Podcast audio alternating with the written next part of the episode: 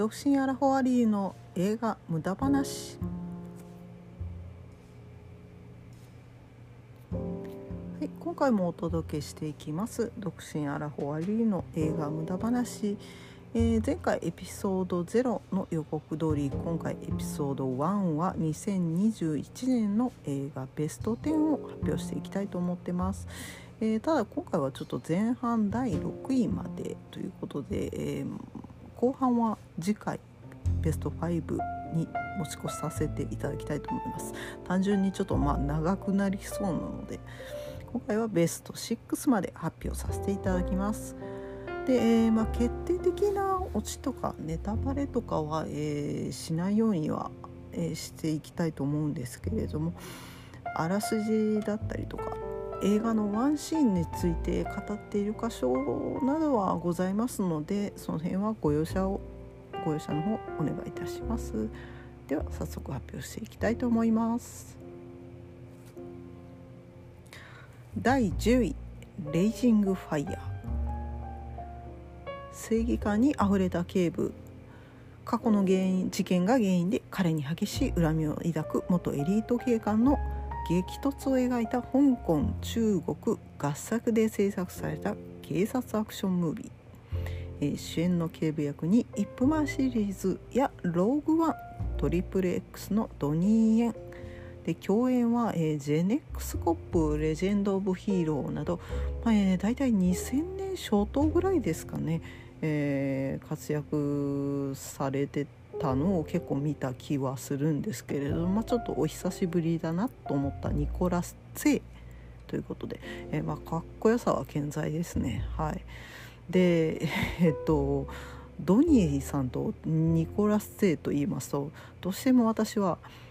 まあ、皆さんちょっとご存知かわからないんですけども「勝ち込みドラゴンタイガーゲート」というですね、えー、かなり、えーまあ、正直 Z 級トンチキ映画というかアクションに関してはすごいんですが、えーね、本当ストーリーがもう当時多分40歳ぐらいだったと思うんですけれどもドニーが。二十、ー、歳の役なんですね、まあ、それだけでもちょっと笑っちゃうんですけれどもまあもう漫画が原作っていうのもあってもうめちゃくちゃ笑かす気がないのに笑かしに笑うしかない笑かす気ないのに笑うしかないっていう、まあ、映画がちょっとあるんですけども、はい。えーと、どうしてもその印象が強く残ってるので、はい、どうしてもニコラス・セとドニー・エンというとこれが思い浮かんでしまうんですけれどもまあそれはさておき。はい。えー、この映画は2020年に亡くなった香港映画界の巨匠ベニー・チャン監督の遺作なんですね。でまあ、えー、ストーリーに関してはですねちょっとまあ、えー、正直まあもうちょっとなんかこうテンポよく行った方がいいんじゃないかっていうのツッコミどころはあるんですよ。でまあ多分ドニー・エンという方はですね非常にあのこう若々しくありたいというところが強い、えー、方なんですけど、まあ、言い換えればナルシスト。ちょっと失礼な言い方をするんですけれども、まあ、ちょっとナルシストなところがある方なんですけど、まあ、それのせいなのか分かんないんですけどなんかとにかくファンデーションが濃いんですね。あの顔のファンデーションが。やたらちょっと奥さんと色がファンデーションの色違いすぎない？みたいなところがあったりしたりとか。あとはまあえっ、ー、とニコラス・ツェが、えー、ギターのバッグみたいなのを担いでいるところがあるんですけれどもそこからもうザザッと銃を出すシーンがあって思わずあのデスペラードかなと 思うようなシーンがあったりなかなかちょっとツッコミどころは正直あるんですがただ、えーと、スタントコーディネーターが谷垣健二さん、えー、国内ですとルローニケンシンとかですね有名なところですと。あとはあの香港アクション映画にも多数関わってらっしゃる方なんですけども谷垣健二さんが関わってらっしゃるんでもうアクションが死ぬほどかっこいいんですね。もうとにかく絵が決まりまくってるという。はい。で、まあ、ドニー・エンはもちろんなんですけどニコラス・ツェイもかなりカンフー今回まあ何様だって感じなんですけれども、えっと、頑張ってるなっていうのは特に思いましてあのー、ものすごい飛び蹴りだったりとか回転してキックかましたりとか、うんまあ、ドニエモンも回し蹴りで対抗みたいなところもあったりとか、まあ、ちょっと語彙力があれなんでなかなか難しいんですけれどもとにかくもう一回アクションだけでも、えー、見直したいな最近見た中ではベストワン。ここ近年でのベストワンアクションじゃないかと思うぐらい、はい、かっこいいアクションでしたね。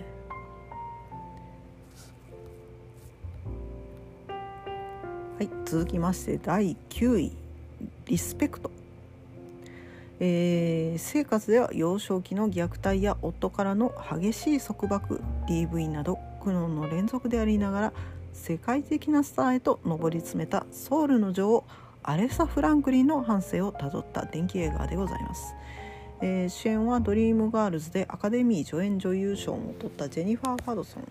で、えー、ストーリーはですねやはりまあそういう虐待とか、あのー、束縛 DV っていう先ほど申し上げたようなあの部分が出てくるのでかなりまあ見ていて辛いなって思う部分もあったんですけども、まあ、そういった辛いドラマの部分を「シング」とか「リスペクト」といったヒット曲で、まあ、そういう苦しいところだったり喜びの歌だったりっていうのをもう全部歌で乗り越えていくっていうジェニファー・ハドソンの圧倒的な歌唱力これが本当にすごくてまああのドリームガールズでジェニファー・ハドソンの凄さって、まあ、分かってたとは思ってたんですけどもやっぱ改めて見ても本当にすごいなと。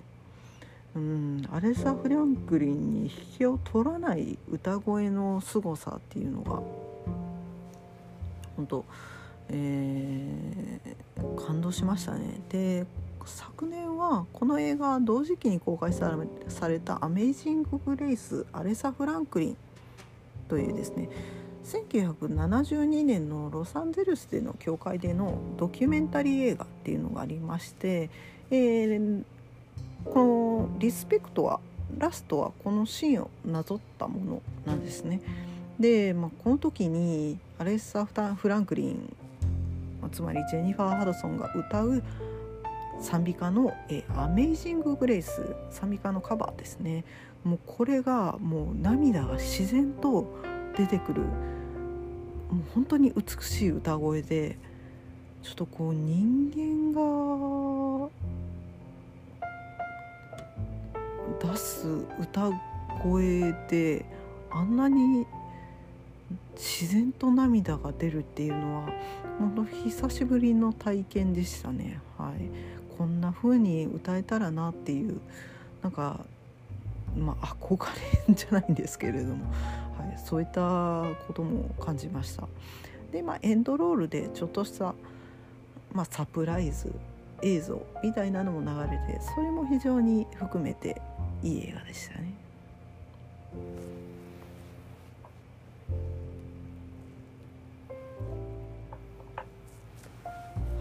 続きまして第8位「シャンチー・テンリングスの伝説」えー、犯罪組織テンリングスを率いる父親に幼い頃から鍛え上げられ最強の力を持ったシャンチー。だが大人になった彼は自らの力を封印しサンフランシスコでホテルの駐車係として平凡に暮らしていた。けれどある日母の形見であるペンダントを奪おうと襲撃されました。さてここからどうなっていくのかっていうところなんですけれども、えー、マーベル・シネマティック・ユニバース MCU 映画ですね。では初のアジア系ヒーローだと思います。そういうところでもうすごく注目が集まってたかなと思う映画でなんですけれども主人公のシャンチー役のシム・リーは本当にあの見た目はあの普通本当失礼なんですけど普通のその辺にあの近所にそうなお兄ちゃんっていう、はい、感じのお顔をされてるんですがもうね動きカンフーはもうキレッキレでしたね。キレッキレの動きで。それはめちゃくちゃかっこよかったです。でえーと、ストーリー前半はまあ高層ビルの横で、まあ、竹の足場があってそこで戦いが繰り広げられたり、えー、父親役に、まあ、これも悲しい男をやらせたら香港では唯一無二なんじゃないかと思っております。個人的には。トニー・レオンですね。父親役で出てます。トニー・レオンによる、まあ、ドラマ。とは組織をまとめるお坊おばおばすみませんおばですね。おばにえミシェル・ヨーはいこれも香港映画界のまあベテラン女優ですね。ミシェル・ヨーが登場したりと、まあ、そういう香港アクション満載な感じで進んでいくんですけれども後半がいきなりちょっとファンタジー色がいきなりボーンと出てきましてそこはちょっとびっくりした部分でまあなんかねここがちょっと賛否両論分かれてるなっていう部分がどうも他の映画の表とかを聞いてるとあるんですけれども私は割と面白いなと、うん、思いましたね。で、えー、親友役に、えー、主人公の親友役にオークアフィナが出てまして、えーとまあ、オーシャンズ8とかクレイジー・リッチあとは「ジュマンジ」とか、えー、で2024年のゴールデングローブの主演女優賞を取った「フェアウェル」これ見たんですけど私非常にいいドラマでしたね。はい。そういうあのもう今大活躍中の中国系アメリカ人女優さん。でそのオクワフィナが出てることによってコメディリリーフな役割がえー、されてるんですけどもそれがすごいアクセントになってて楽しかったですね。で、えまあその主人公と、えー、親友のオクアフィナの男女バディものとしてもすごくよくできててでどうしても男女で、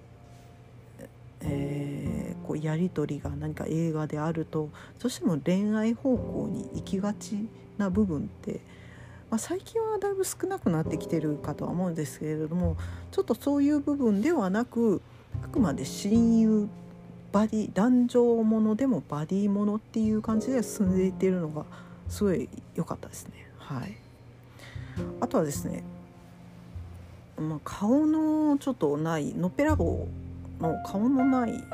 すごいぬいぐるみみたいなモフモフのモーリツっていう生物が生き物が出てくるんですけれどもこれが非常に、えー、可愛かったです。はい、あのぬいぐるみぬいぐるみ本当ぬいぐるみで、まあ、グッズとかのもグッズ化もされてるんですけどももうちょっと抱き枕にしたいなって思うぐらい可愛かったですね。はい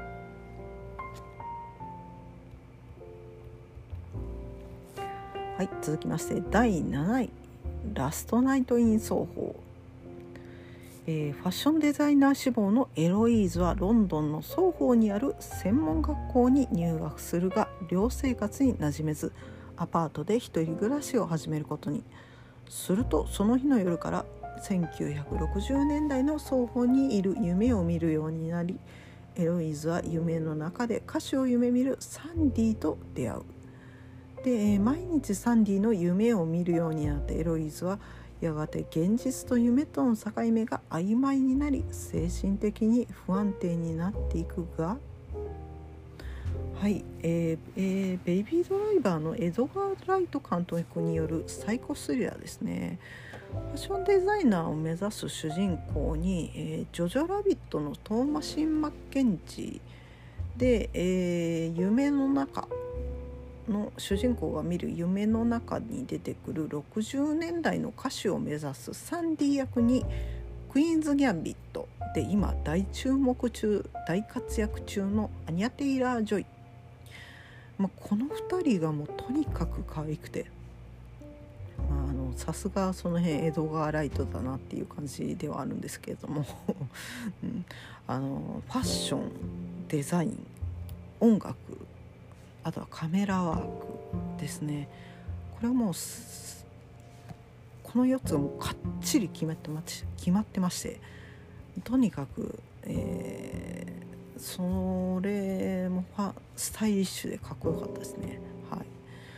い、で、えー、映画のちょっとベースというかオマージュになってる部分があるんですけれどもこれがイタリア製スリラーの、まあ、サスペリアなどのジャッロ映画と呼ばれるものにオマージュが捧げられてるんじゃないかと言われてるんですね。でまああのジャッロ映画って、まあ、前からちょこちょこは聞いてはいたんですけれどもジャッロジャッロジャッロジャッロって だジャッロって何ぞやっていうのをちょっと自分でもあのー、よく分かってなかった部分があったので調べてみました。はいそうしましたら、えーと、ジャッロとは、えー、イタリアの幻想文学やまたエロティックちょっとエロティック文学、えー、で謎解きの犯罪小説やホラーも含む文学や映画ジャンルのことそれがジャッロというらしいんですね。なので、まあ、ちょっとそういった要素が多分に含まれているんですけどもあとはまあだからロマン・ポランスキーの「半数」とかあとは「サイコ」とかあとはブライアン・デ・パルマの「殺しのドレス」といったものまで要するに60年代から80年代までのオマージュが、まあ、これ以外にもたくさんあるんですけれどもものすごく詰め込まれてるんですね。で、えっと、サントラもあの60年代のスインギン・ロンドンのベースにしたサントラなんでこれ今でもずっと私 Spotify で聴いてるんですけれども、まあ、あのダスティン・スプリングフィールドとかサンディ・ショーとかザ・キンクスあとは劇中で流れるシラ・ブラックっていう方の「You Are My World」っていう曲があるんですけどもその曲がものすごいドラマチックで、まあ、あのシーンもそのすごいドラマチックなシーンでかかる曲なんですけどもこれがちょっと圧倒圧巻という圧巻でしたね。はい。で、まあ、サンディがちょっと追い詰められていく謎っていうのをエロイズが、えー、現実世界でま解いていくっていう、まあ、そういう過程が謎解きの部分になってて非常に面白かったんですけれども、まあ、ちょっとねえっ、ー、と最後の方は若干なんだろうな悪い意味ではないんですけどちょっと B 級ホラーっぽいあの感じもあってちょっとあの展開がチャチャチャチャチャっていうなんだろうもうちょっと若干荒くなったかなっていう部分は感じたんでちょっとそこは個人的に残念だなとは思ったんですけれども、まあ、ただそこが評価されてる点でもあるようなので、うん、評価されてるというかちょっとその B 級ホラーっぽさが評価されてるという部分もあったようですね。はい、でも全体的に非常にスタイリッシュであと鏡のシーンっていうのが、まあ、見ていただいて分かると思うんですけれども出てくるんですけどもそこが非常にあの絵が決まってましてかっこよかったですね。なので是非見た方はいそこを注目していただきたいと思います。